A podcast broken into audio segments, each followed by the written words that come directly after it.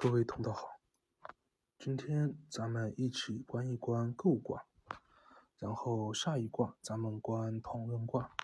为什么这么安排呢？因为姤卦和同人卦都属于柔随刚，但是呢，同人卦得中，无论和哪个刚走在一起，都能很好的根据现实情况配合它做好事情，而不偏离轨道。而姤卦呢？姤就是玉的意思，柔玉刚，如与玉五难。姤卦一个柔初六在最下面，上面五个刚。周易用一个女生找对象来比喻，这也看看，那也看看，总觉得下一个最好。兜兜转转又回到了最近的那一个。朱熹说初六为女子不贞，说她是海王，让大家都要远离她。真的是这样吗？让我们一起观一下。周易用金翅来比喻初六和上面五刚关系的理想状态。上一节的时候咱们聊过，这个商朝时期啊，有个工具叫洛斯机。洛斯机的功能呢，就是通过旋转将理好的蚕丝卷起来，而这个金翅就是这个洛斯机的把手，为刚主动。咱们的初六呢，就是这个车身，摇动把手，车身自然就跟着动了。这个就是柔顺刚。但是会发现，这个把手无论怎么动，它不会跑到天上去，也不会跑到床角，它始终都在固定的范围内动。虽然柔顺着刚动，但是柔也牵着刚不乱动。这就是真的真正含义了。若真仅仅牵着一个刚，那肯定能急。若自己本身中正，那初六无论和上面五个刚任意一个牵手，都能够做到吉。但初六没有啊，因为他没在中位。要是他在中位，那这个卦就是同人卦了，而不是姤卦了。于是初六搞暧昧的故事开始了。初六先遇见了九二，九二一眼就相中了初六，九二对初六发起了攻势。希望初六能和自己牵手。九二对初九发起的追求攻势，周易用了一个“包”字。包是啥意思？《说文解字》里面说，孕妇怀孕，肚子里包着小孩就是包。那还得了？有孩子的朋友都知道，肚子里怀了孩子，那得多上心啊！我不能去环境不好的地方，怕孩子发育不良；我不能生气，怕影响孩子。我吃饭，哪些能吃，哪些不能吃，怕影响孩子。就连感觉肚子胎动多了或者胎动少了，都紧张的要死，都赶忙第一时间去医院，每个月还定时检查。这就是包了。包在周易中另外一个卦也出现，就是匹卦。小人遍地，小人用包于上，从而蒙蔽了上位之人，为非作歹。而君子道消，但这个道消只是暂时的。否卦的道消和明一卦不一样，明一卦是上位之人自己道灭而伤于有道的人，而否卦则是上位之人暂时被小人蒙蔽而大家受伤。当然这是题外话了，后面观这两卦时候，我再放在一起详细说。咱们接着继续。正常情况来说，九二对初六用包以待。初六跟他结婚，紧紧绑在一起不就得了？但是初六还想看看有没有更好的，就先和九二先暧昧着，但是又继续遇见了九三。九三一看也喜欢啊，于是也去对初六发起了攻势。追求的时候发现，原来九四也喜欢。九四是谁？九四就是九三的上位。要是继续追求还得了？肯定要把九四得罪了。有危险，于是放弃了，于是中途放弃而让自己无大过错。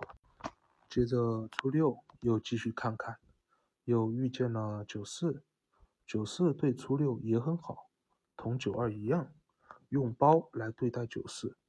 初六也决定先和九四暧昧着，继续看看有没有更好的。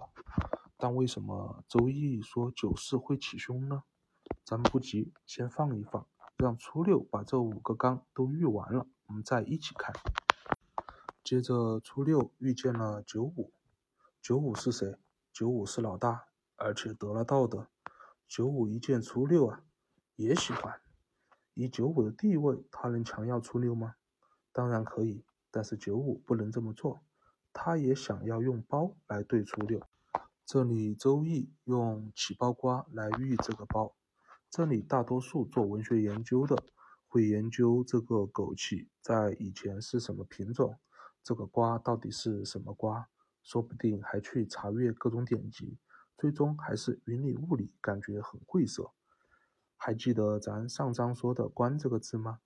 咱们在心中用神将一个枸杞和一个甭管什么瓜的瓜具象出来，让这个枸杞去包一次，就会发现，无论是小瓜、白瓜、地瓜还是西瓜，这个枸杞都太小了，都没法去包嘛，根本就包不住。九五得了天命，又处中位。有很多数不清更重要的事情等着九五去处理，精力有限，想包初六，无奈包不了，只能将这份想要藏起来，不表露在外。接着初六又遇见了上九，哪知上九就是个直男，别说包了，直接上来就对初六说：“我喜欢你，跟我处对象吧。”结果自然而然就被初六回来一句。你是一个好人，而上九自然还恨惜自己又表白失败了。这么做虽然无咎，但是也无力，只是有点恨惜而已。好了，初六把五个男生都见过了，开始自己打小算盘了。九二对我全心全意，考虑周到细致。九三追我追到一半，居然跑了。九四对我也是全心全意，考虑周到细致。九五呢，没有表态。上九就是个神经病。